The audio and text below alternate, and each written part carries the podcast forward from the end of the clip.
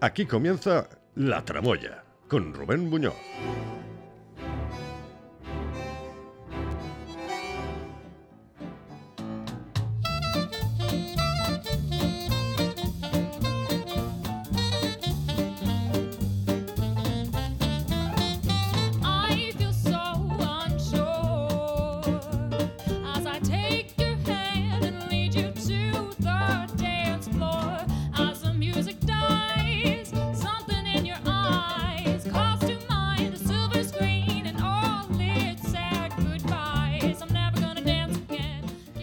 ¿Qué tal? ¿Cómo estamos? Hoy un poquito más animados que ayer, que, que la cosa estaba... Es que hablábamos ayer del suicidio.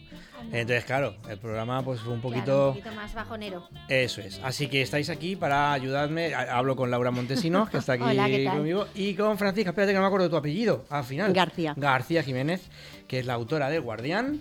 Eh, que ahora hablaremos contigo largo y tendido sobre esta novela Buenas que tiene tardes. muy buena pinta. Buenas tardes. Buenas tardes. Eh, nada, yo os decía eso, que entre vosotras, yo y Juan, que lo tengo al otro lado del cristal, tenemos que hacer hoy un programa súper a tope.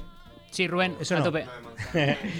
Bueno, pues eh, eso, que ayer hablábamos de esto, pero hoy vamos a hablar primero del Guardián, ya lo he dicho, una novela que tiene muy buena pinta. Eh, Yo como tenemos ahí siempre un ratito antes de empezar el programa para hablar, eh, ya, ya estaba haciéndome a la idea, así que luego hablaremos. Tú, Laura, vienes con turno de oficio. Sí. Me has dicho que tuviste el otro día a bueno, tope, ¿no? un poco bizarra la guardia, la verdad. Voy a contar un poco las asistencias que tuve y, eso, a pasar un poco el rato. Sí, pues yo creo que con eso vamos a llegar subidón, que era al fin y al cabo Sí. de lo que se trataba. Sí. Y además tengo, eh, tengo que decirle a la audiencia que esto es una cosa que me he propuesto yo a partir de ya y lo voy a, hoy voy a empezar a hacerlo. Y es que, sabes que las noticias, cuando uno pone la tele, las noticias, la radio, siempre son de bajona, volvemos a lo mismo. Siempre son cosas malas, que si un político ha dicho no sé qué del otro, que el otro Mm. también le ha dicho que no sé cuánto, que si accidentes, que si... Y yo he dicho, pues a partir de ahora, por lo menos una vez a la semana, voy a empezar con una noticia, cuanto menos que esboce alguna sonrisilla, ¿vale? Porque esta con la que voy a empezar, que luego la cuento, no es que sea una especialmente buena, pero bueno, a lo mejor tiene que ver con tu, con, con tu trabajo, luego lo hablamos. Vale. Lo que sí que tengo que hacer es una mención, eh, porque resulta que, bueno, yo no no sé cómo, cómo vais de vinos, ¿os gustan los vinos? Bueno, sí. Bueno, yo ahora soy más de vino blanco. Bien, Más pero, pero entendéis hasta el grado de saber qué No, tipo de uva no, yo no. solo os gusta y tal. Juan, ah, Juan es que está ahí liado ahora, pero yo he hecho muchas catas, pero no he aprendido nada, ¿eh? Has hecho catas. He hecho muchas catas en mi vida, pero no retengo. Lo que aprendo con los vinos no, no lo retengo. Entonces Igual no- porque bebes no- mucho y se te olvida. ¿no? Quizá. A lo mejor es por eso, a lo mejor es por eso. todo, lo que, todo lo que me enseñan a partir de la tercera botella también, por lo que sea, se me olvida. Sí, de verdad, no te sé. Eh, pero bueno, no, esto lo decía porque resulta que, eh, de- bueno, lo voy a decir en inglés, Divine Advocate, cuidado con mi inglés, eh, pues otorga una serie de premios o una serie de galardones y en este caso eh, a la denominación de origen eh, Valencia, a las voy a leerlas porque de memoria no me las sé. Arco, Mandó, Bonicaire, Monastell, Forcallat, Verdil, Malvasiá y Macabeo son las uvas que han copado todo este protagonismo en esta jornada que, que tuvo este, estos días atrás eh, lugar. eh, con las son las mejores puntuadas eh, dentro de los vinos que tienen que se elaboran en Valencia.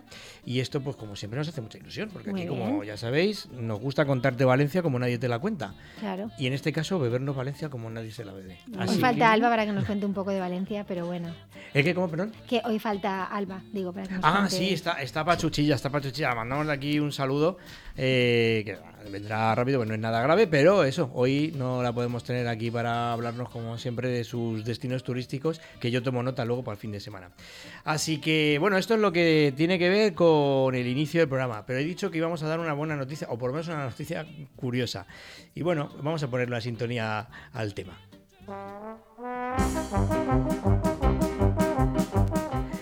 Esta es la sintonía de vivir a lo tonto. La verdad es que no he tenido tiempo de buscar otra, que es otro programa que hacemos aquí, que es de humor, y bueno, pues sintonía tonta, pues eso. Eh, la noticia, no sé si la habéis oído, es de ayer. Tú sí, Sí, porque ya la hemos comentado. Eh, es que tal y como empieza ya, es un cura y su novio, Mm, que ya dices, mm, ¿qué puede salir mal Ya, ahí? O sea, ¿Qué puede pasar aquí raro? Eh, los han detenido porque tenían en su poder un montón de sustancias estupefacientes, drogas de todo tipo y muchas de índole pues ocio ocio cultural, vamos a llamarlo así.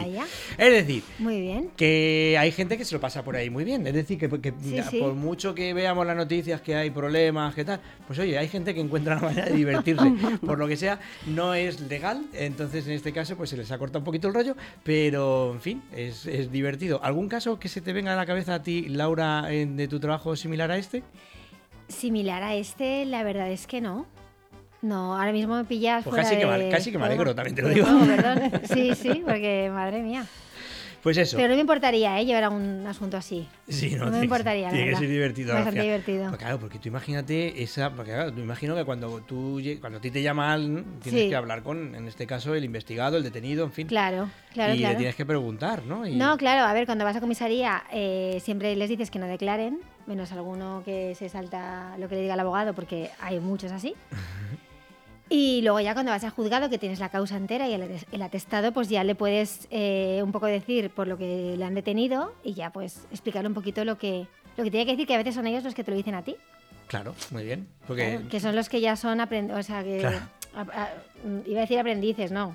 Son Los que ya profesionales ya, están- de. Los que son profesionales, perdona, de, que están en el sector ahí. Pero tú qué le dirías, eh, Bastante. por curiosidad, o sea, te pla- imagínate que te llaman, esto es en Don Benito, Sí. eh, en Extremadura, eh, te llaman de, de- de comisaría y te dicen, oye, Laura, tienes que venir que tenemos aquí este, este percal. ¿Qué haces? Nada, pues, pues, pues sí, ir y Padre. ya está. Eh, padre, ¿usted qué ha hecho? Usted aquí dando ejemplo y luego vamos. En no, fin, bueno, en fin, no esta- predica con el ejemplo, pero bueno. Esto, esto es así. El mundo Eso es así. está así. ¿Qué Los seres humanos somos, pues eso, capaces de lo peor, Claro, de lo mejor y luego de tonterías como esta, que dime tú. pues sí. En fin, esta era un poco la tontería de la semana, aunque digo que me he propuesto hacerlo, un poco por compensar las malas noticias que siempre hay. eh, cuando te pones delante del micro hay veces que es imposible decir cosas divertidas. Bueno, pues vamos a intentar que cada semana por lo menos una de las cosas que digamos sea como mínimo graciosa. No digo buena, porque esta no lo es, pero graciosa por lo menos. Vamos a lo que no da gracia, que es el tiempo, que sigue haciendo calor. Biloc, el sistema invisible de bloqueo de cerraduras, patrocina la información del tiempo.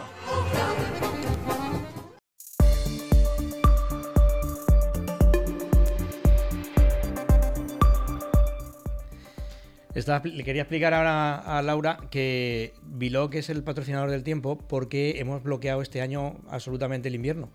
Entonces dijimos, ¿quién, quién, quién mejor? mejor que un bloqueador como Vlog para patrocinar Para el tiempo. Pues me parece muy buena idea. Sí, sí, o sea, dijimos, es que pues, sí. pues es que esto, esto va así, porque efectivamente, y continuamos con eso. Eh, temperaturas de 11 de mínimas, 24 de máximas, lo que hemos tenido, lo que tenemos previsto para mañana, 24. Es que es una O sea, locura. Es que es una locura. Y encima, mañana, o sea, el viernes viene aire, parece que bajan un poco las temperaturas, pero mm, con un montón de viento, que eso es lo peor. Yo odio el viento, ¿eh? no lo soporto. Es que prefiero que llueva mil veces más. Sí, sí. Sí, sí, es muy desagradable. Sobre todo cuando salgo de la peluquería, me pasa. Claro, bueno. es verdad. Eso es. En fin, que seguimos con este tiempo primaveral eterno ya aquí en Valencia y ahora sí empezamos con el programa. Recuerda nuestro número de WhatsApp 693 460 489.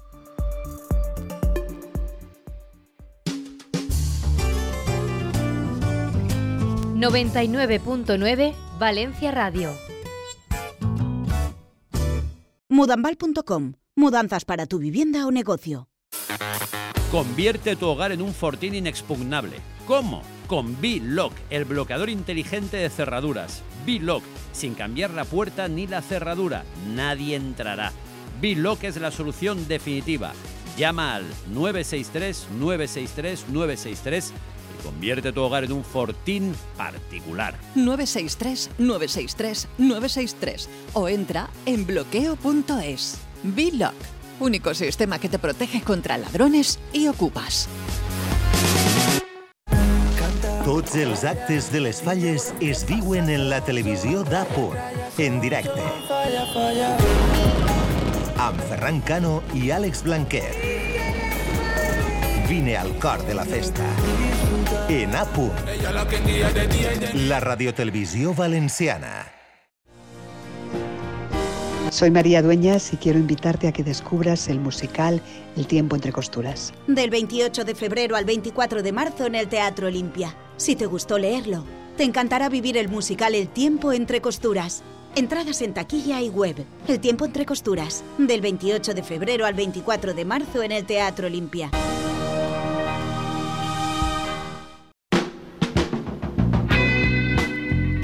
La Tramoya, con Rubén Muñoz. 99.9 Valencia Radio.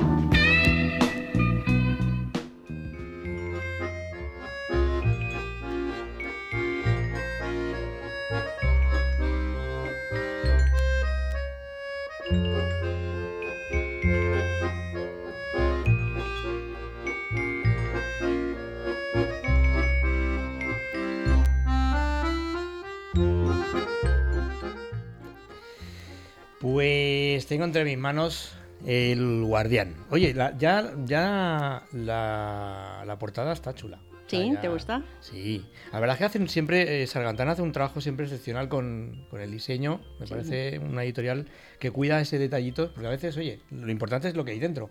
Pero cómo te lo presenten también tiene... La presentación es muy buena también, sí. Eh, el guardián, hablábamos eh, con Francisca García Jiménez. Eh, Paqui, te voy a llamar. Paqui, sí, vale. Está. Eh, hablábamos eh, fuera que es una novela que mezcla eh, ficción, fantasía, con historia incluso. Sí. Una novela familiar también. Pero yo creo que mejor me la cuentes tú, que, te la, que, que la has escrito. Mm, bueno, la, eh, el guardián está, es una familia, eh, una chica que tiene tres hijos y va a pasar el verano, como siempre, al, al pueblo con el abuelo. Entonces el abuelo mm, tiene una casa en el pueblo y llegan a, a los tres, los cuatro, mejor dicho, a, a pasar el verano. Eh, para que no se aburran, la madre, pues bueno, inventa juegos, como siempre, pues para porque es un pueblo pequeñito, es un pueblo que no tiene ni internet, entonces mm, no sabe cómo distraerlos. Bueno, pues empiezan a contarles historias. a- el chico mayor es muy aficionado a la lectura y, y su madre le deja un libro que precisamente habla de la historia de los templarios. Y el niño, cuando, bueno, el chico cuando lo lee, pues, se le enciende las luces y bueno, que dónde han vivido, que si existieron, bueno, la, mm, la inunda preguntas y deciden investigar más sobre la vida de los templarios, mm, la historia de los templarios. Ese es el arranque de, una investigación, puesto que el abuelo, cuando llegan al pueblo, el abuelo, cuando escucharles hablar de esas aventuras, les cuenta las historias que se cuentan en ese pueblo. El pueblo es Fuente Encina y, dice, y lo cuenta lo que allí mm, de siempre, desde que él era niño, ha escuchado. Como que hay unos personajes, un personaje especial que es por las noches se de- lo han visto, que es como una especie de, de, eh, hombre o, o- o algo así vestido de blanco que no, nadie ha podido hablar con él, que nadie ha- ha- sabe quién es, Pero pero, que se bueno, aparece, eh, sí, se aparece por las calles del pueblo Muy y bien. bueno, en el pueblo hay un, un- un convento, un antiguo convento deshabitado que hace mucho tiempo que lo dejaron los monjes y bueno, es, es como el centro de, de- de la investigación de los chicos. Empiezan a, a querer saber más sobre ese convento, sobre la historia de él, la historia real que le está contando el abuelo. Que, bueno, el abuelo también cuenta que son muchas leyendas lo que sucede en los pueblos. Sí, lo típico que pasa en los pueblos. Claro, que, que son, ah, pues se dice que, que es aquí pasó esto, o se dice que aquí hubo esto. Bueno, pero eso solo alimenta más la imaginación los niños. Claro. Eh, y empiezan a investigar lo que sucede allí. Mm, y así es como arranca la historia de, de- de una historia que se va complicando. eh, empie- eh, bueno, es que no sé cómo decirte, que No, no, destripar, Exacto, para no, no, destripar hagas un poco. spoiler, no hagas spoiler, porque a mí me- yo ya estoy aquí con, con- con la babilla de uy, uy, uy, Claro. no quiero... Y, y es lo que, lo que mm, empiezan a, a tener sueños, la niña mayor empieza a tener unos sueños muy extraños, en donde un personaje, una especie de, de- de monje, eh, se le aparece, le habla y le di- pide ayuda. le pide ayuda, que le ayude a, a- a- a sacar a la luz su historia, puesto que él tiene una historia que, está enterrada y que no, no- no se sabe. Mm, los niños empiezan a comentar todo eso, empiezan a hablarlo y, y bueno, empiezan a investigar. Eso les lleva a, a dar como, como, como saltos en el pasado, puesto que ellos empiezan a, a in- introducirse en los entresijos de ese convento antiguo. Y, y bueno, no te voy a contar más. No, no, porque- no, no, no, no. Yo ya estaba. Sí, sí. no. Porque Yo no. digo, voy a dejarla porque. No. Pero no, no, no, no.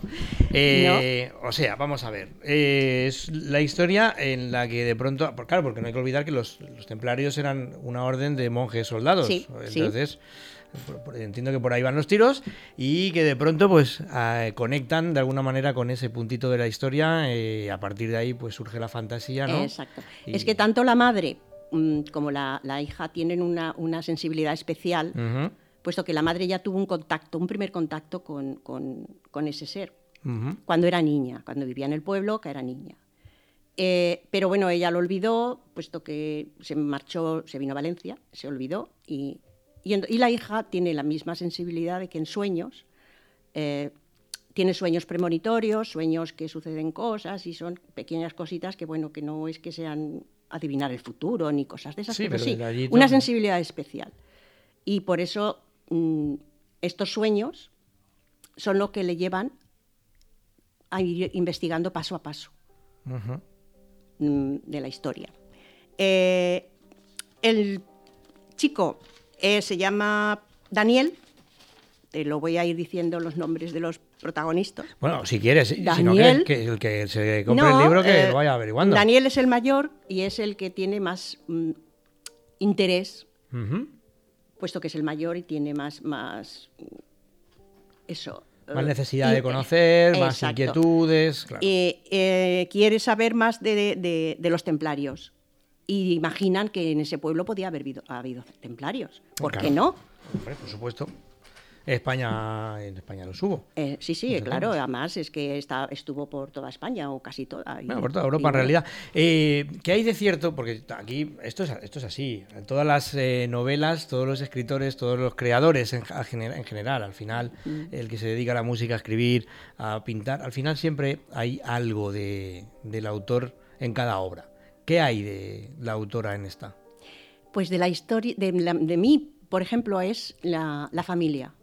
La familia que es que yo realmente pues iba todos los veranos a veranear con mis hijos a, a- a mi pueblo y, y estaba también mi padre. Y es como una especie de homenaje a esos veranos, a, a los veranos que nos pasábamos maravillosos allí, junto con mi padre que ya por desgracia no está entre nosotros. Y bueno era es un eso, un homenaje a aquellos años, un recuerdo mm, entrañable de, de- de lo bien que lo pasábamos.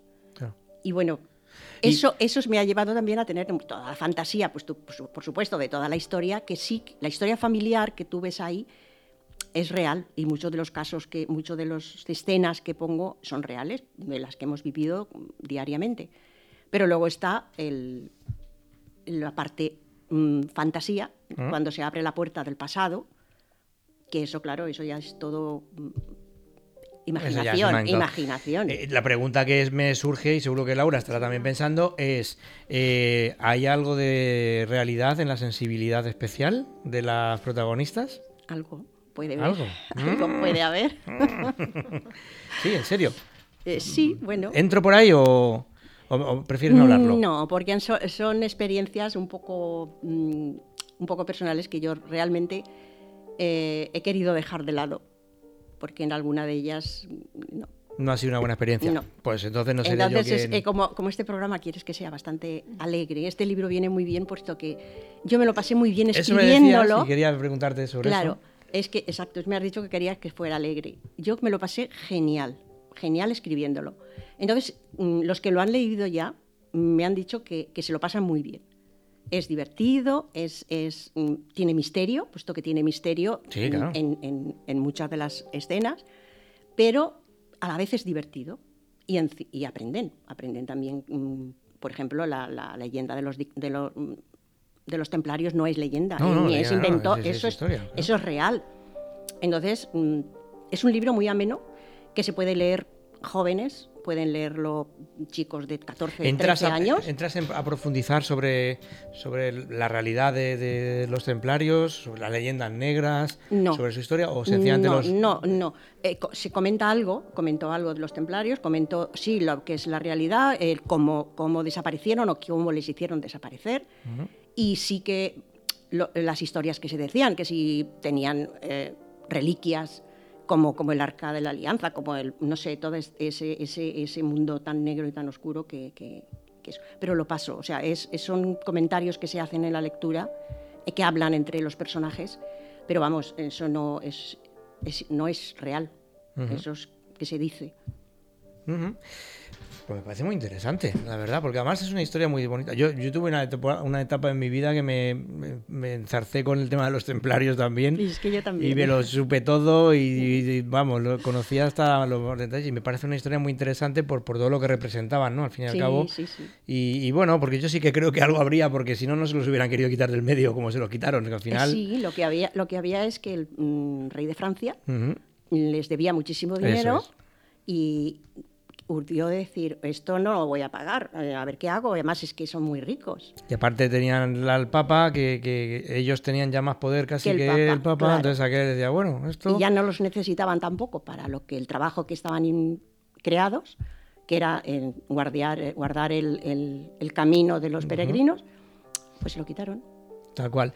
Es una historia muy chula, la verdad es que además hay mucha literatura al respecto. Sí, mucho, hay muchas historias también que Yo no... no sé si la conoces leyendas. ahora, yo le- eh, El péndulo de Foucault, No lo he leído. de mm, Humberto Eco. De- Ah, sí, sí, sí, El autor del Nombre de la Rosa. Humberto Eco, sí, lo Eh, conozco. tiene una, es un poquito más espesa que el, que el Nombre de la Rosa, pero es muy, muy veraz sobre la historia de los templarios. Pero estamos aquí para hablar del Guardián y sobre todo de su autora, en este caso Francisca García. Mm, Es la segunda novela. Sí. Mm, Pero ya tienes un recorrido anterior. Sí, yo he escrito mucho cuento, relatos cortos, microrelato y, mm, por ejemplo, en, en la Generalitat Valenciana me han editado dos Ujú. que participé, los premiaron y los publicaron, están publicados. Y también en la Universidad de Valencia hay varios libros, pero normalmente eso, se, esto, eso no son únicos, o sea, no son personales, son de, varias, de bastantes autores, los, los cuentos. Sí. Y, y tengo dos libros también, dedicados, o sea, hechos de, de la Generalitat y los dos de la, de, la, de la Universidad de Valencia. Y luego, pues también uno, en una biblioteca de Godella, presenté uno, mi microrelato, que era el primero que escribía, y también me lo premiaron. Mira, muy Un bien. microrelato súper pequeño, de 70 palabras, o sea que, imagínate. ¿Y desde cuánto tiempo, o sea, desde cuándo escribes? ¿O siempre? Eh, escribir escribo siempre. Leer es- soy lectora de siempre. Eso se tiene, eso se es. Pero mm, dedicándome a, a- a atreverme a que alguien me los lea. Eh, es que eso es- eso es clave, ¿eh? Exacto.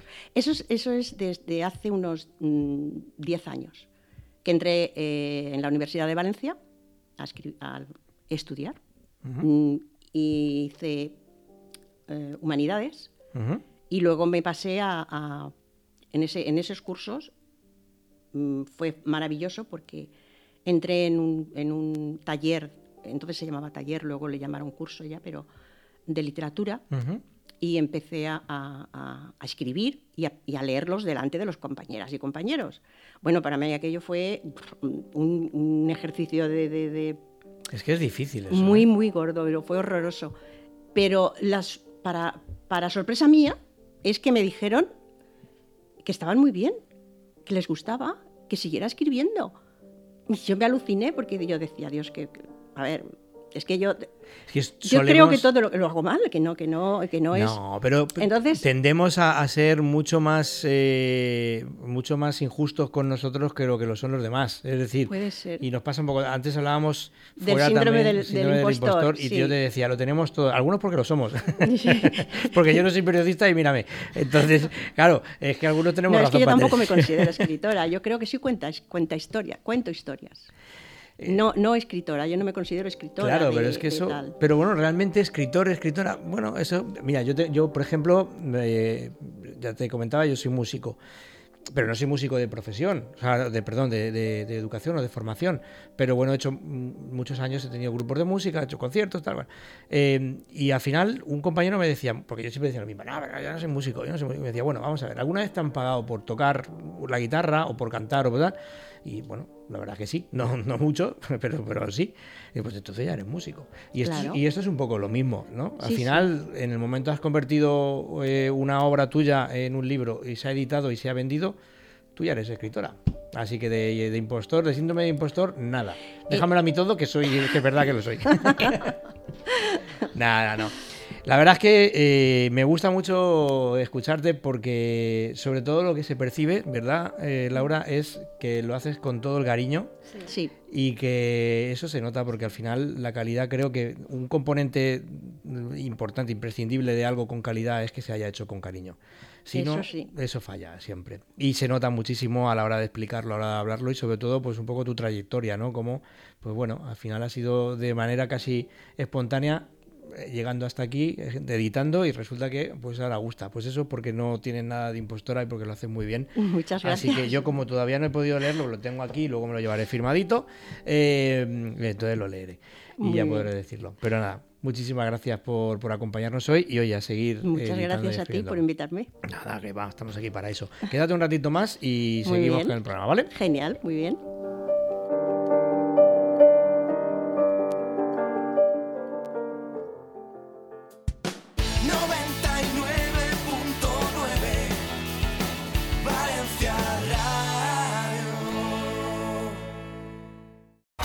Prodilla y presentan Sonido de Valencia, Remember de les Arts. Sábado 2 de marzo de 2024, Ciudad de las Artes y las Ciencias. Apertura e inicio de puertas, 16 horas. Entradas anticipadas ya a la venta en www.sonidodevalencia.com. A Lucía le han ocupado el apartamento. Protégelo con Biloc, el único sistema antiocupas. Llama al 963-963-963. Atención a todos los afectados por la actual crisis. Empresario o autónomo, ¿quieres empezar de nuevo y acabar con todas tus deudas? Ley de segunda oportunidad. ¿Has sufrido cortes de luz, agua o gas? Solicitamos que te repongan esos suministros. Ah, también te reunificamos y refinanciamos todas tus deudas. Y ya sabes, te revisamos gratuitamente tu hipoteca y reclamamos lo que el banco te ha cobrado de más por cláusulas abusivas, gastos, hipoteca, periodos, banque, etc. Llama a Jaime Navarro Abogados. Llama ya a Jaime Navarro Abogados. Teléfonos 646 227493. Repito, 646 227493. Así recuperarás siempre lo que es tuyo.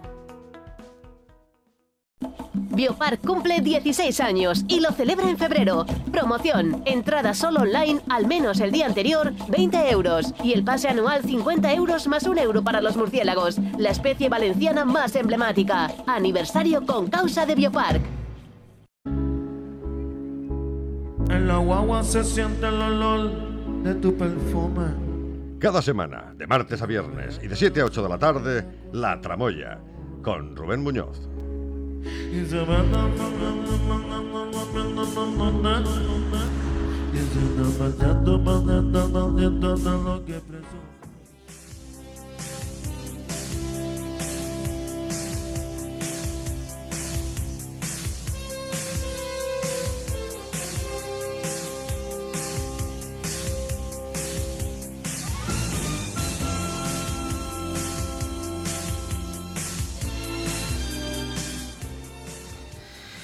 Bueno, pues aquí tenemos la sintonía eh, de turno de oficio.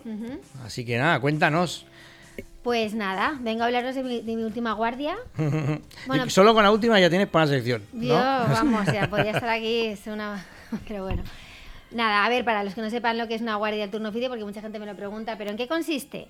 Pues a ver, yo estoy un día de guardia y estoy con el teléfono en la mano desde las 9 de la mañana hasta las 9 de la mañana del día siguiente. Muy bien. En este caso, la guardia fue de centro de detención. Eh, ¿Qué significa eso? Pues que te, están, te llaman de las comisarías de toda Valencia para que vayas a asistir a los detenidos Es que asiente eh, porque su, Sí, su hija porque- es abogada también. Sí, es que mi, hija, mi hija es abogada también de turno de oficio, turno de y entonces la estoy escuchando y hablando es, antes. Te es como ¿no? escucharla a ella, sí, claro, sí que es verdad. ella lo vive también de primera mano. Y entonces nada, pues tienes que asistir a los detenidos que pues, en las comisarías, por ejemplo, por las mañanas, y luego el detenido que asiste por la mañana lo asistes por la tarde en el juzgado. Y nada, tienes que estar un poco, pues eso, ya te digo, con- el teléfono en la mano todo el día. Entonces el otro día, pues os voy a contar las asistencias que tuve, un resumen rápido, ¿vale? Bastante bizarra, como comentaba antes. La primera de ellas era pues un señor que va con su patinete eléctrico por Valencia. Nadie le dice nada, pero el señor va con el patinete. Y de repente hay un control de la Policía Nacional que no tenía nada que ver con ese señor. Ese señor iba... Pero ¿qué pasa? Que se puso nervioso. Se, se puso a hacer cosas raras con el patinete, que si no sé qué, que se fue corriendo. Claro, la policía dijo, uy, este... Luego, este, luego te, este- luego te voy a contar yo una de esas Sí, con- ¿no? conmigo. Pues dice, este esconde algo. ¿Algo ha- ha hecho o, o algo va a hacer? ¿Qué pasa? Que la policía empieza a perseguirlo, evidentemente. Claro, entonces lo para, le pide la documentación, le entrega una documentación falsa. Además, lo registran, tenía seis bolsitas de cocaína. Madre Hombre, pero entonces se Y puso además- nervioso por razón, ¿no? Hombre, claro. Y, y a- y además es que tenía dos requisitorias que lo estaban buscando para su entrada en prisión. Entonces, claro, yo ahí poco podía hacer. Yo lo que te iba a contar no tiene nada que ver con eso, lo digo ya de antemano, ¿eh? Pero Luego ya sí, luego sí, lo nada, cuento. nada, tranquilo. No, no, ah, sigue, ah, sigue, vale, sigue, sigo sigue, hablando. sigue, sigue. Bueno, nada, eso. Este pues se fue directo a prisión porque lo estaban buscando para meterlo en prisión. Este, Claro. ah, esa fue una asistencia. Eh, luego la otra que tuve eh, fue pues eh, un chico que va con un amigo por un barrio, no sé qué barrio era, y de repente se cruza con dos chicos que eran policías nacionales que iban de vestidos de, De es, paisano. de paisanos. eso es. Mi cliente no lo sabía, evidentemente, claro. Y entonces, no sé por qué, se ve que el policía le mira a, a mi cliente, él se siente atacado, entonces mi cliente empieza a insultarle. ¿Qué miras, hijo de... cabrón, no sé qué? El policía pasa porque dice, bueno, voy a pasar porque vengo aquí a hacer cosas más interesantes que estar discutiendo con ese chico. ¿Qué pasa? Que mi cliente no se queda contento, ¿vale? Entonces empieza a perseguir al policía con un palo de hierro. Muy bien, que Sí, puede salir mal. Sí, sí, sí. Amenazándole, te voy a matar, te voy a, te voy a partir las piernas. Así que claro, el policía al final dice, oye, mira, y saca la placa y dice, mira que soy policía. Tío, hasta ya. Ah, perdone, no sé qué, no sé más. Lo detuvieron, evidentemente. Ah, claro. Entonces voy a comisaría, nada, me cuentan un poco lo que había pasado y le preguntan a mi cliente, ¿has estado detenido en alguna ocasión? Y dice, no me acuerdo, tío, no me acuerdo. O sea, cuando tú has estado detenido, Mm. lo sabes, no me acuerdo. El no me acuerdo era que al día siguiente vi la retaíla que tenía de antecedentes que digo, Era un "Tío, campeón". Qué cara más dura tiene la gente, ¿eh? no, no me acuerdo. Y nada, al final llegamos a un acuerdo, bueno, llega a un acuerdo con el fiscal y se quería llevar el palo. eh, bueno, el palo se lo requisaron, evidentemente, el palo de hierro. Bueno, la barra de hierro. Y mi cliente me dijo que le tenía mucho cariño, que por favor que, que se la devolviesen. Y el fiscal me dijo que vamos, que ni de coña. Dice, sí, claro, se la voy a dar para que ahora salga y amenace a otra persona con el palo de hierro. Y dice, no, no, eso se va. Que le tenía mucho cariño a ese palo de hierro. Sí. Claro, normal. ¿Quién no ha No un palo sé. en casa y, que- le y tiene claro, y yo le decía al fiscal, es que es un bastón. Dice, eso es un palo de hierro. Digo, es que me ha que es un bastón. Claro, que tú. pues, Pero pues, nada, es que ahí, final no. ahí lo, gracioso de tu trabajo es que tú tienes que defenderle. eh, a- Claro, a este claro, pero es que en este caso elementos. era indefendible, porque eran dos policías nacionales diciendo que este, claro, esto era indefendible. Pero bueno, el fiscal ese día, eh, bueno, era como las rebajas de corte inglés, ¿vale? Tuve muchísima suerte con este fiscal y la verdad es que llegamos a un buen acuerdo y, y no entró en prisión por poco, pero no entró en prisión. Y otra asistencia... O sea, eh, todo eso en un solo día. Sí, sí, Bien. bueno, o sea, tuve Bueno, más. 24 horas. Sí, sí, eso es. Luego, eh, Qué bien. otra asistencia era, ah, vale, voy a comisaría y dice, no, nada, eh, hemos detenido a este chico porque le tenemos que notificar una cosa del juzgado de no sé dónde, pero nada, se va a su casa. Y yo, ah, vale, entonces hablo con él, era así como muy alternativo, muy, digo, mira, el, el único simpático en toda la guardia, que el único, de- y, y al chaval, "Ah, no te preocupes, digo, que te vas a casa. Y me dice, de verdad, dice, es que tengo dos, perro- dos perros que en casa, por llamar a un colega para que les pongan agua, comida, y digo, no te preocupes, que esta tarde, de verdad, vas al juzgado, te notifican lo que te tengan que notificar, que no sé lo que es, pero te vas a casa seguro. Lo Vale. estoy viendo venir. Sí, sí, y yo también. O sea, yo, bueno, ya, normal. Eh, llego al juzgado y Señor nada. Aníbal Letter, presente. Claro. Y me dice la, la los funcionarios me dicen, no, no, es que eso es para que vaya a prisión. Y yo, ¿cómo? Que lo están buscando para meterlo en prisión. Digo, no puede ser. Dice, es que la policía se ha equivocado porque se pensaban que era otra cosa. Y yo digo, madre mía. Claro, en el juzgado eh, yo veo el atestado y cuando veo el atestado yo bajo a hablar con los detenidos a unos locutorios que hay y yo hablo con ellos a través de, de un cristal, ¿vale? Y yo diciendo, madre mía, ¿cómo le digo a este chico que se va a prisión? va a O prisión. Que sea, los perros no me no lo puedo cenan. creer. ¿Cómo claro. le digo a este chico que los perros- que los Claro, perros yo no te cenan? juro que me emocioné. Es que yo soy muy sensible además, o sea, lo paso fatal. Ah, y, pues. y soy muy empática, claro. bueno. Yo me emociono enseguida. Y entonces el, el secretario, nada, tranquila que se lo digo yo. Digo, no, no, se lo digo yo. Y bien, y sale sonriéndome porque es que era muy simpático. Y le digo, y yo, madre mía, digo, una cosa, digo, de verdad lo siento, es que, y se lo cuento, el chaval se tapa la cara, se pone a llorar, se arrodilla y digo, dame el teléfono de tu amigo que le llamo para que vaya. con-". Yo preocupada por los perros, además, porque es que se iba directo a prisión. Dices que no tengo el teléfono aquí, digo, de verdad, yo le llamo y le aviso porque, claro, porque era un cachorrito y otro más mayor que tenían que, bueno, O sea, que fuiste tú a echarle de comer a los perros. casi, por poco. Pero vamos, era, fue fatal. De verdad me dio una pena, digo, pobrecito. Hombre, habría que saber qué había Aparte hecho que se también el notaba, no, era unas lesiones, tampoco era... Hombre, bueno, habría que preguntarle al No, las pero- lesiones a ver si le No, pero yo creo que era una pelea así tonta que tuvo. ¿Sabes? Que no era nada serio. No era serio. A ver, yo no sé mucho de derecho, pero prisión por una pelea tonta. Sí, pero que no era, que no era así nada, nada grave. Y luego eh, una asistencia más que tuve fue pues un señor conocido en la zona de- del barrio del Carmen que le quitó un teléfono móvil a una chica y al final se lo logró. Bueno, la chica tuvo un rifirrafe con él y lo consiguió y tal, pero claro, la chica tuvo que denunciar porque la policía le dijo denuncia porque este chico pues es conocido de la zona, de pues siempre está robando móviles y tal y, y nada, y en la declaración fue gracioso porque, porque la chica que denuncia dice que iba vestido oscuro. Y él viene, a la lo detiene la policía y cuando sube a hablar a- ante el juez, que yo le dije que no declarase, pero no me hizo ni puñetero caso, ¿vale? Además tenía un intérprete de árabe al que tampoco le hizo caso de nada, entonces digo, pues nada, pues tú, tú a, tu, a tu bola. Pues nada, él, salió, él subió vestido de gris clarito y entonces el juez le dice, ¿llevaba esta ropa eh, cuando le detuvieron? Dice, sí. Que conste que iba vestir, bueno, sudadera gris, pantalón gris, tal. Y la chica decía que iba de negro. Y dije yo, mira bien, porque para el juicio, oye, puedo decir que no era él, porque claro, si la chica dice que iba de negro, iba de gris. Y llevaba una mochila, la chica dice de decatlón. Vale. Entonces de repente el juez dice, que le suban sus cosas. Le suben sus cosas al despacho, una bolsa. Había una bolsa con mucha ropa negra y yo, por favor, que no la abra. El juez ni la iba a abrir porque le sabía mal. Dice, ¿quiere ver la mochila? Y en la mochila ponía, en la, en la mochila ponía quechua.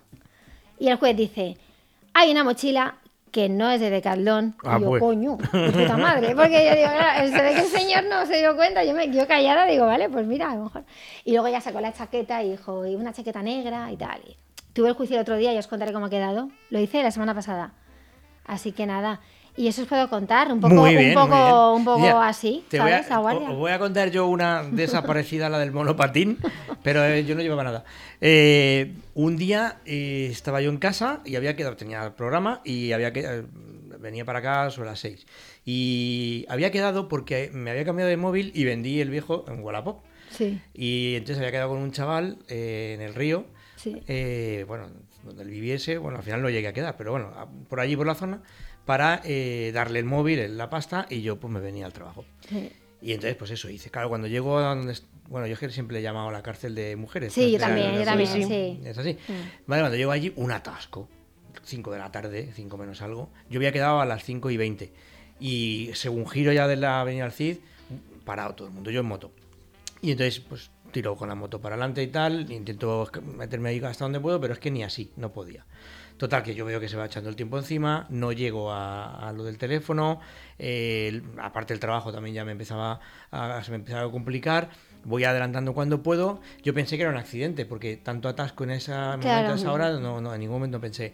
Total, que cuando llego a, cuando ya giro la esquina, en Pechina, eh, levanto así un poco el cuerpo y tal, y veo que es un control policial. Y digo, ¡buah! Pues entonces vamos para rato. Así que cojo y digo, pues aparco aquí y, voy andando, porque total había quedado al lado. Entonces hago el amago de, arrancar, de aparcar, pero en ese momento viene un coche por la derecha, yo ya no me puedo meter, con lo cual me vuelvo a meter otra vez dentro del mogollón y digo, bueno, pues mira, que sea lo que Dios quiera, ya está. Que si me paran, pues que sea leve y rápido y si no me paran, pues para adelante. Sigo para adelante y cuando estoy a 5 metros del control, viene un policía de 2 metros 20, a- así de grande, con una gorra para un lado, y me dice, quita las llaves de la moto y dámelas. Digo, perdón, que quites las llaves de la moto y me las des.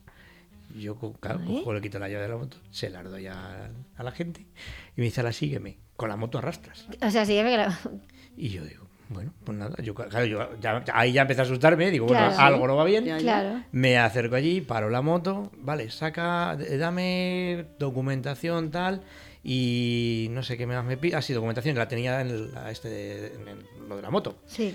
Lo voy a abrir, no, no, no, no, gritándome, no, no, no, yo lo cojo. Claro, yo pues lo si sacabas algo, un arma o algo. Claro, pero yo con una cara de, de, de- de búho, eh, pero bueno, ¿y esto? Digo, vale, vale, vale, tal. Me, sácame de la cartera. Y me saco la cartera y me cojo, o sea, me, co- me, la, me coge la cartera, que yo luego después, porque me cabré bastante, luego después indagué y le podía haber buscado algún problemilla por ello, pero bueno, me coge mi cartera. Coge, los de- eh, coge unos DNIs que tengo de mis hijos, eh, co- copiados, unas copias de mis hijos. Y eh, tal, dice los nombres. No, dice, ¿cómo se...? Estos son tus hijos. Claro, eh, yo que soy bastante bocazas, no se me ocurre otra cosa que decirle, hombre, pues si lo llevo en mi cartera, digo yo que serán míos, ¿no? O por lo menos eso me han Claro, dicho. claro. Y eh, bueno, no le gustó la gracia, me pregunta los, me pregunta los nombres, dime cómo se llaman, claro. Le digo Sí, pues le había robado, ¿no? Sí, sí, sí. Bueno, total, aquel me empieza a mira la moto, tal, ¿y dónde ibas? Digo, pues, pues- y entonces lo dije, pues voy a vender un móvil de por Wallapop. ¿Dónde está el móvil? Digo, lo tengo en la mochila, o sea, en la maleta. Pero yo, yo- Pero yo lo cojo, sí, sí, Claro. yo lo cojo, yo lo cojo. Digo, bueno, coge, lo coge el móvil, lo mira, tal, se llevan los papeles. Y, y nada, ya mientras están tomando, mirando los datos y demás, con una compañera suya, que yo la veía, que las caras que estaba poniendo, bueno, me cachearon y todo. Ah, Todo Sí, esto, sí. manos encima de la moto, cacheándome. Madre mía, Madre mía. Sí, sí, sí. Qué Cinco de la tarde. La Sí, gente sí. pasaba por alrededor y miraba en plan de, hola, ¿qué habrá hecho ese? Tal. Y yo digo, ¿y dónde trabajas? Pues mira, yo trabajo en la radio, tal. ¿En qué radio? Pues en esta. ¿Y a, y a dónde ibas? Digo, pues ahora en un ratito a trabajar. De momento iba a vender el, el llego, móvil. porque Claro, paso si- no llego, Si vamos. llego, a trabajar. Y entonces me dice la. Cuando ya se va, que yo veía que la chica ponía caras como diciendo, bueno, este hombre se está yendo un poquito de la mano. Mm. Sí. Ah, porque a todo esto empezó la, la fiesta empezó con un saludo militar. que dices, bueno, es- es- señor, es usted policía. Pero bueno, me saluda así. Y entonces la de al lado, eh, cuando ya se va el otro con los papeles para comprobar datos y tal, le digo, ¿qué pasa? O sea, ¿me, podéis- ¿me puedes explicar, por favor, qué pasa? Porque no entiendo nada. Y me dice, pues mira, pasa que cuando has girado, Que te vio, claro. Mm. eh, has mirado y has hecho un amago y tal. Dice, y en la otra esquina tenemos un coche de policía de incógnito, ¿te han visto? Y entonces, eh, todo lo que parece es que eh, no quieres que... Ah, bueno, porque todo eso me preguntaba, ¿tienes antecedentes penales? ¿Has estado en la cárcel? Y yo, ¿qué va? Yo, Y tú creo que no. Que no, eso, no, no me acuerdo. No me acuerdo. Eh, y tal, total, que al final me dice, entonces lo que ha pasado es que, claro, eh, has hecho el amago. Digo, claro, he hecho el amago porque he quedado a las 5 y 20 y son las 5 y 40 y aquí estoy y ya Claro. a una cosa no llego y al trabajo igual tampoco. Entonces he intentado aparcar. Ya, ya, tal. Y bueno, entonces, ¿qué pasa? Y si llego a aparcar, que era mi intención y vengo andando, me disparáis directamente según paso, me pegáis un tiro. ¿O qué? Digo, hombre, no sé. La verdad es que luego se Madre disculpó. mía. Hay que reconocer que el hombre se disculpó. A mí no me valieron las disculpas porque el susto que me pegó fue. No, hombre, claro. No, es que en ese momento. que sí. Pero bueno. susto. Exactamente. Así que nada, esas son las cosas que nos encontramos en el día a día, la gente normal, y tú lo que te encuentras es lo que se encuentra la gente que no es normal. Eso o sea, es, que tela. para mí es gente completamente normal. ¿Alguna bueno. muy gorda? Tenemos dos minutos. ¿Alguna No, que gorda recuerdes no. así? No, gorda no, pero, pero me he acordado antes que sí que tuve que asistir a un guardia civil en comisaría. ¿A un guardia civil? A un guardia civil que, que la había liado, la había liado en un bar y fue la policía, lo detuvieron y él decía que era guardia civil y la policía decía que no y al, fi- y al final sí que era guardia civil. Y me acompañó una amiga mía, Coralia, a, a comisaría, estábamos las dos, es que me dio un ataque de risa. Porque además él quería declarar y, y yo le decía que no y él quería declarar, entonces cuando le preguntaba el policía cómo se llamaba, él decía... Me llamo Manolo, Manolo, Manolo. Claro, yo estaba con una flojera Pero, con espera, mi amiga. o sea, llamaba Manolo. Que no se llamaba Manolo, pero él decía que se llamaba Manolo, Manolo. Claro, y yo estaba sentada viéndolo. Veo a mi amiga en la silla al lado, moviéndose así, como que se está riendo. Y yo la veo de refilón y yo llorando. Pero te juro que no podía más. Yo digo, lo pasé fatal. Y entonces el hombre me decía, no, si es para reírse. Yo, no, no, perdón, perdón. Pero vamos, era... Eh, espérate, no llevaría la, la gorrita así para un lado y Era saludaba y Era saludo militar, porque igual no, era el mismo. No, no, no, este no, este no. Pero, pero vamos, te- fue muy desagradable el, porque es que yo cuando me, cuando me da un ataque de risa te juro que no puedo, pas- no puedo, no puedo parar, ¿eh? Es que Ostras, en la pues. carrera me pasaba con- continuamente y lo pasaba fatal, porque me reñían los profesores. Pues oye, yo creo que lo pasas bien en tu trabajo, aún, Me encanta. a- pe- pese a, No me aburro, a no las aburro. cositas que te tienes que, que llevar y tragar, que también las es que pero bueno, al La final siempre es hay cosas interesantes. Sí. Eh, vamos a Publi y llamamos, al final no ha dado tiempo a llegar, a Bego Urmeneta que nos va a contar no sé qué cosa de cosas de mujeres con camión, en fin, no lo sé, que nos cuente ella.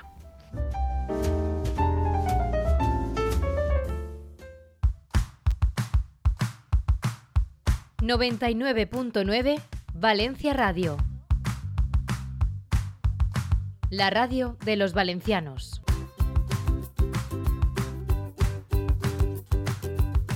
Pots començar les falles amb la planta o començar-les molt abans, com un autèntic faller, amb el Conciertazo Amstel. Viu les falles amb la música de De Pedro, Eliella, Inmir, Cebrián León Benavente el pròxim 8 de març als Jardins de Vivers. Descobrís com aconseguir la teua entrada en planazosams.com. Amstel recomana el consum responsable. Foturi Pro DJ presentan Sonido de Valencia, Remember de les Arts. Sábado 2 de marzo de 2024, Ciudad de las Artes y las Ciencias. Apertura e inicio de puertas, 16 horas. Entradas anticipadas ya a la venta en www.sonidodevalencia.com. Mudambal.com. Mudanzas para tu vivienda o negocio. Sus problemas de visión o audición resueltos en Alos Ópticos. Visítenos y se convencerá.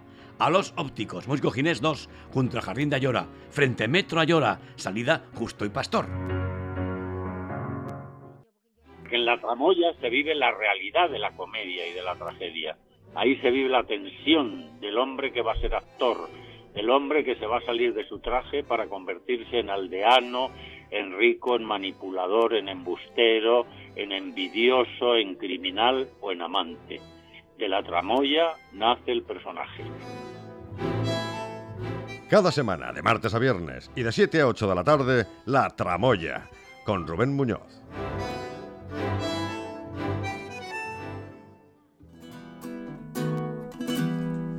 Yo no maldigo mi suerte si camionero nací.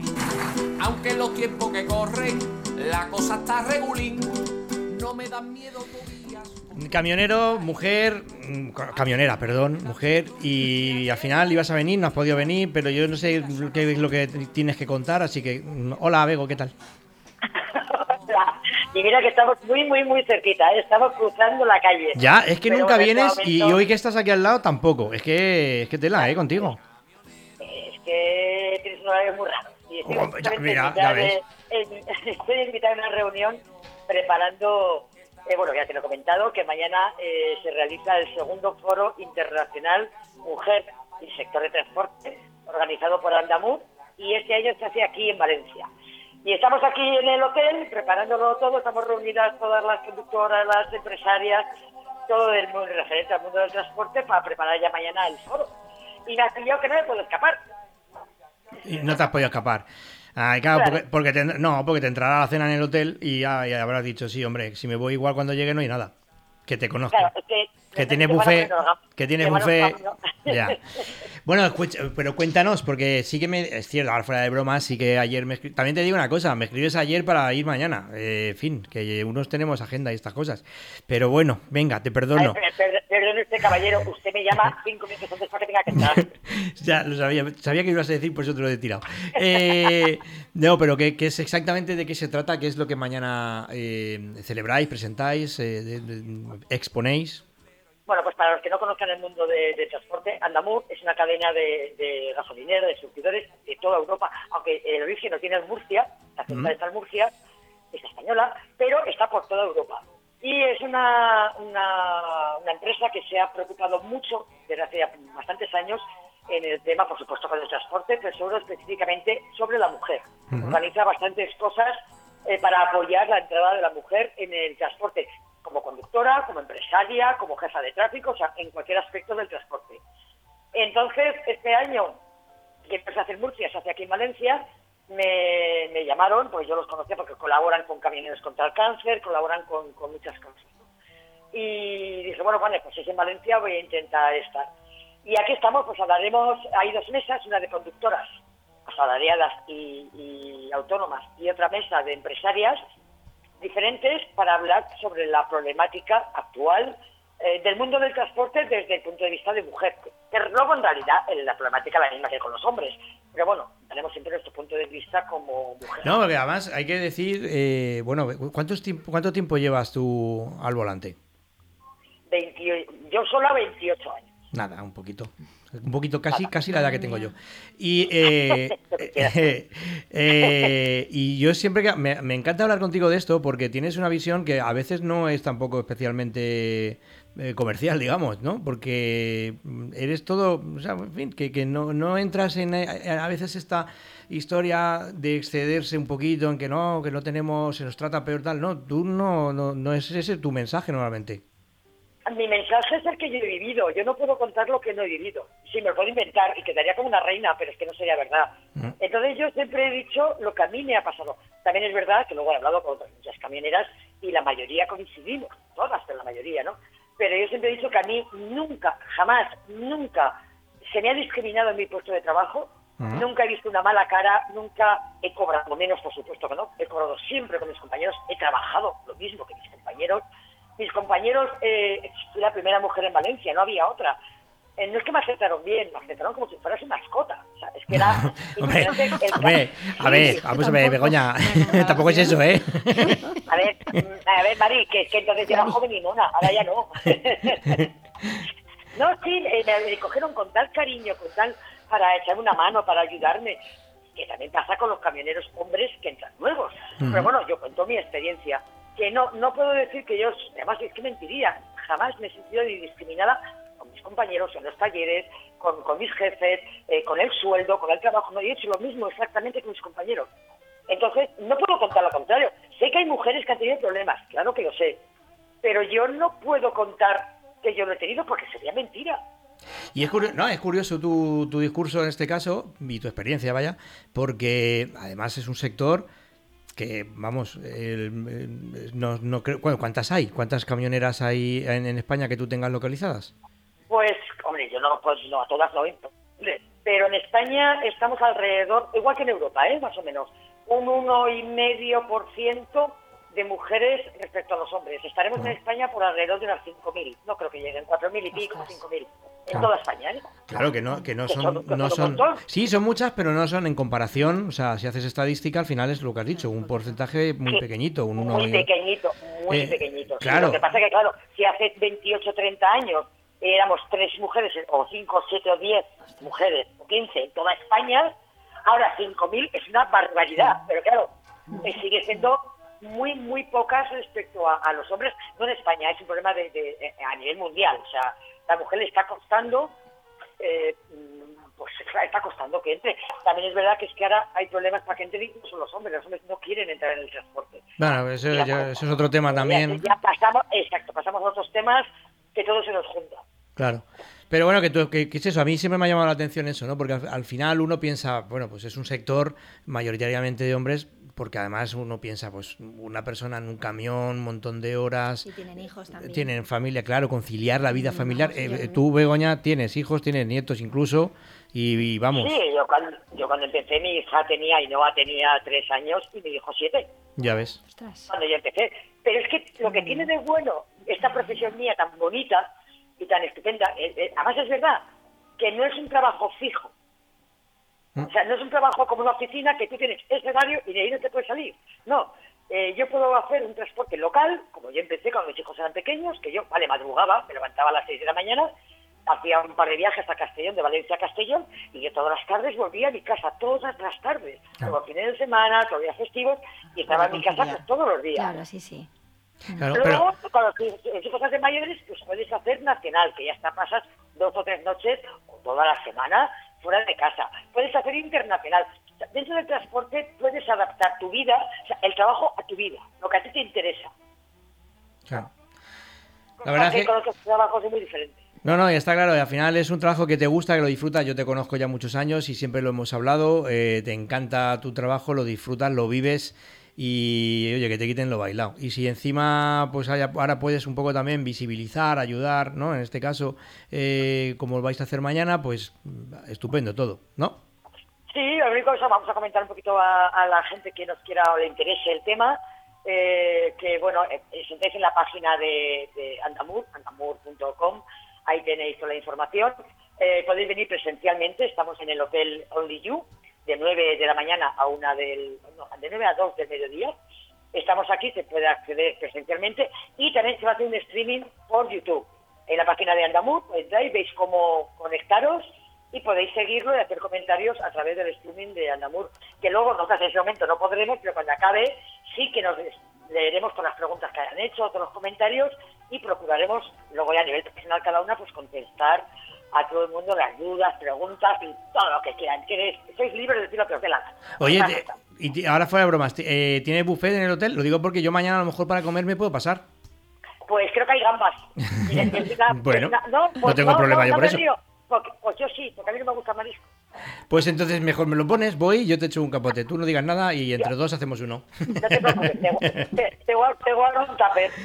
Bueno, pues nada, a ver si la próxima vez me avisas con más tiempo y vienes aquí personalmente. Que es que esto del teléfono no es lo mismo, ya lo sabes, ya te lo digo muchas veces. Ya, pero es que te te lo digo siempre, sí que hay gente que trabajamos, lo siento mucho. Ah, que te pires. Venga, eh, quiero que nos veas, que nos veáis todos por streaming a través de YouTube y comentéis cosas, preguntéis, que, que lo escucharemos todo y después ya os contestaré. Venga, un abrazote fuerte, Bego. Venga, un besito, Ahora. hasta luego. Te toma un aerorre, camionero. En fin, pues esta es Bego, que yo antes lo comentaba con ellas, es, es un cañón Y de... hijos de- de pequeños y todo, que Sí, es sí, es una experiencia. Desde luego es para... Mira, tú que, Es que una se te luchadora, da un bien libro, escribir, una luchadora, sí, te la es presento un día y le escribes una novela, una trilogía tienes Una con ella. trilogía. Sí, sí, sí. Sí, seguramente porque tendrá muchas aventuras. Ya te digo yo que sí. Yo conozco algunas y la conozco a ella y es, aparte que es una bellísima persona, es una risa y sobre todo es una mujer de las de hacerle una serie. Eso Sí, es así, sí. es así. Bueno, esto lo digo ahora que no me está escuchando porque si no luego, luego lo negaré.